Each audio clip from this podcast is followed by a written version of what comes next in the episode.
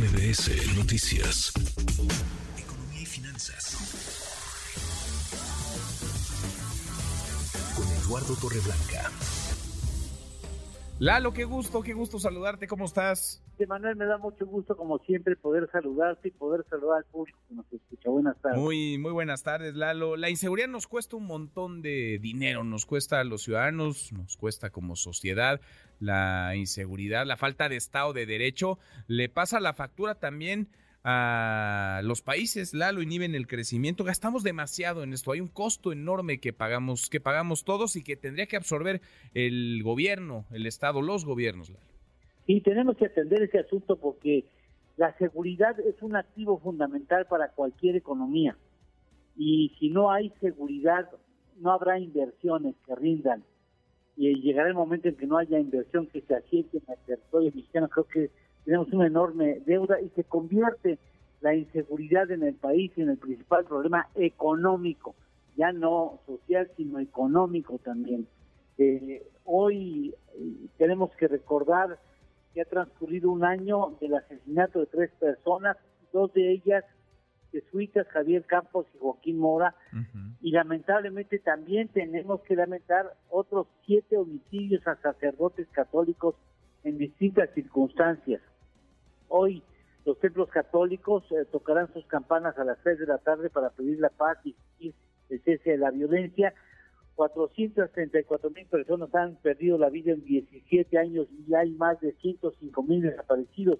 Y por ocasión primera en México, 120 obispos de la Confederación del Episcopado Mexicano, los jesuitas, por, su, por supuesto, una comunidad muy fuerte, muy inteligente, 7.165 parroquias, 12.703 centros de atención pastoral y 15.846 sacerdotes por primera vez en la historia de México levantan sus rezos para que la paz llegue merecidamente al país.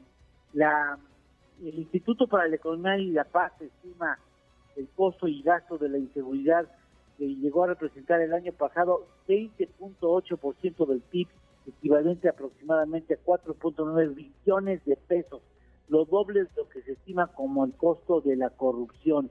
Estados como Colima, Morelos y Zacatecas, por el momento, para ellos pudiera representar hasta el 40% del Producto Interno Bruto. Es importantísimo que encontremos las fórmulas para atender este problema porque la inseguridad, eh, la, la inseguridad se convierte en un problema económico y, políticas públicas disfrazadas de permisibilidad en realidad demuestran incapacidad ante las estrategias y la actividad delictiva que ha tomado posiciones de mucha delantera, lamentablemente en México. Sin duda, Lalo, porque es la principal obligación del Estado. Te diría incluso es la única obligación del Estado, garantizar la seguridad de sus ciudadanos. Fuera de eso, no estorbar y dejar que los demás hagamos, pero si no es capaz el Estado, el gobierno, de garantizar la seguridad de sus sociedades, de sus comunidades, de su población, de sus ciudadanos, entonces, entonces no sirve, no, no le sirve a los ciudadanos. Claro, y ciertamente, ojalá entendamos que tenemos ese pendiente aún sin, sin atender debidamente. Sin duda. ¿Tenemos postre?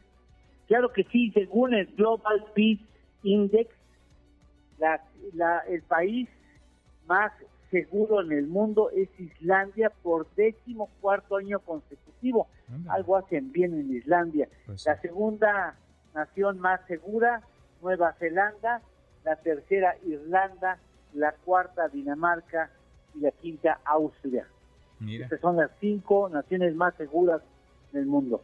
Pues eh, volteemos a ver lo que están haciendo por allá y tratemos de replicar y de tropicalizar lo, lo bueno. Abrazo, gracias Lalo. Gracias, Manuel. Buenas tardes. Buen provecho a todos. Muy buenas tardes. Redes sociales para que siga en contacto: Twitter, Facebook y TikTok. M. López San Martín.